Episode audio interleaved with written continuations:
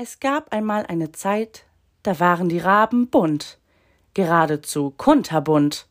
Manche Raben waren rosa mit violetten Schwanzfedern, andere gelb mit faustgroßen grünen Tupfen, wieder andere hellblau mit zarten orangeroten Streifen. Wir stammen in direkter Linie vom Regenbogen ab, sagten die ältesten Raben stolz und niemand zweifelte daran. Prächtig sah das aus, wenn sich ein Schwarm Raben im Winter auf einem kahlen Baum niederließ. Wie schön ihr seid, sagte ein Eichkater, der sein Rostrot ziemlich langweilig fand. Was, wer, wo, warum? sagte ein Maulwurf, der bekanntlich das Tageslicht nicht gut sieht. Werd ich auch mal so schön bunt? fragte ein Spatzenkind und plusterte sich gegen den kalten Wind auf. Iss endlich und gib Ruhe, antwortete die Spatzenmutter verärgert. Angeblich war es ein Schneemann, der jene unselige Frage stellte. Vielleicht war er zornig, weil die Raben immer von seiner Nase naschten. Vielleicht war er neidisch auf ihre Buntheit. Möglicherweise hatte er einfach schlecht geträumt vom Frühling oder noch schlimmer, von einem sonnigen Sommertag. Jedenfalls, er fragte. Ich persönlich ziehe ja weiß vor, begann er. Trotzdem würde mich eines interessieren. Welche Farbe ist für euer Eins eigentlich richtig? Ich meine, wie muss ein wirklicher echter Rabe aussehen? Er richtete seine Frage an einen blau getupften. Tz, machte der blau getupfte, das siehst du doch. Elegantes Weizengelb mit Tupfen in den Farben des Abendhimmels. Ich lach mich kringelig, krächzte ein rosa-grün gestreifter. Ein Rabe hat natürlich Streifen zu haben am besten kräftiges Nelkenrosa auf Birkenblattgrün. Unsinn, rief ein Violetter empört dazwischen. Der Urrabe war fliederfarben. Das weiß doch jeder Piepsling. Mir scheint Violett macht blöd, krächzte ein Goldgelber mit moosgrünem Bauch. Schaut einfach mich an, dann wisst ihr, wie ein echter, wirklicher, richtiger Rabe ausschaut. Alle schimpften empört durcheinander. Ich rede überhaupt nur mehr mit meinesgleichen, krächzte einer und entfernte sich mit wütendem Flügelschlag. Es war der rosa gestreifte. Er flog davon, um andere rosa gestreifte Raben zu finden.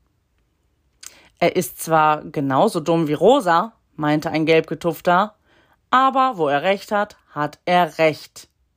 Und auch er flog weg um andere gelbgetupfte zu finden. Der große, bunte Schwarm der Raben zerstreute sich. Man sah nunmehr gleichfarbige Raben miteinander ziehen. Gleichgesinnte waren sie deswegen noch lange nicht. Jeder Rabe war ein bisschen anders und jeder davon überzeugt, dass seine persönliche Farbe die einzig richtige war. Geh doch zu den Violetten, wenn dir was nicht passt konnte man etwas aus einem rosaroten Schwarm hören.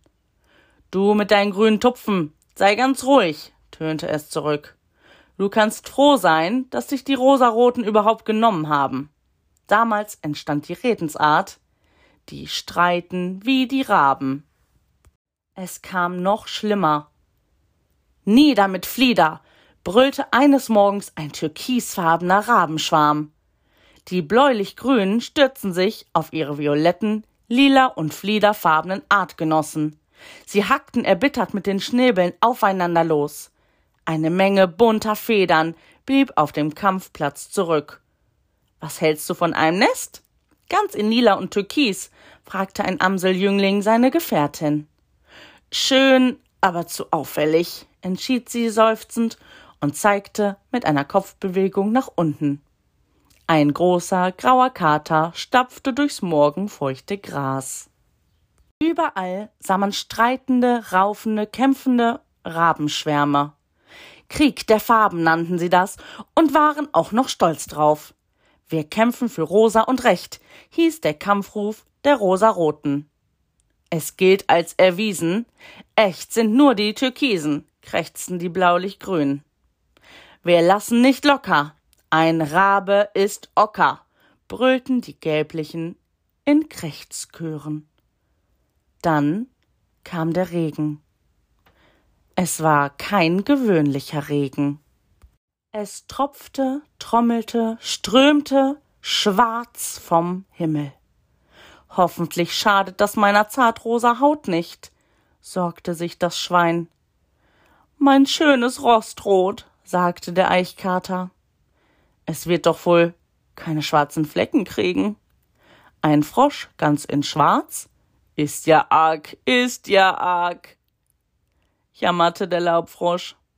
Nur die Amseln und der Maulwurf blieben gleichgültig.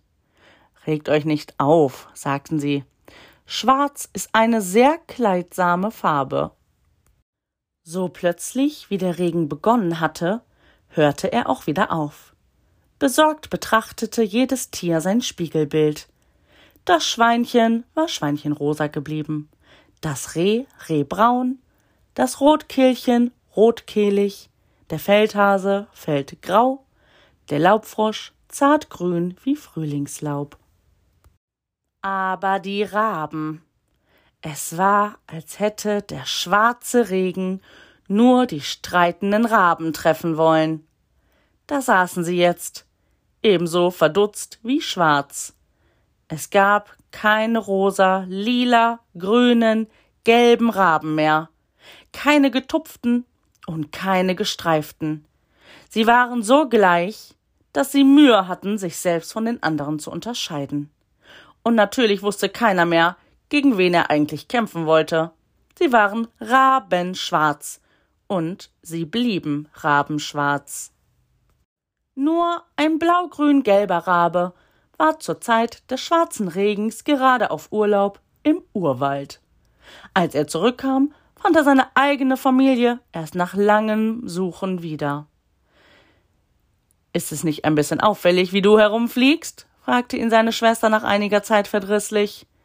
Ganz recht, zieh dir was ordentliches an, stimmt ein entfernter Onkel zu. Da flog der bunte Rabe zurück in den Urwald.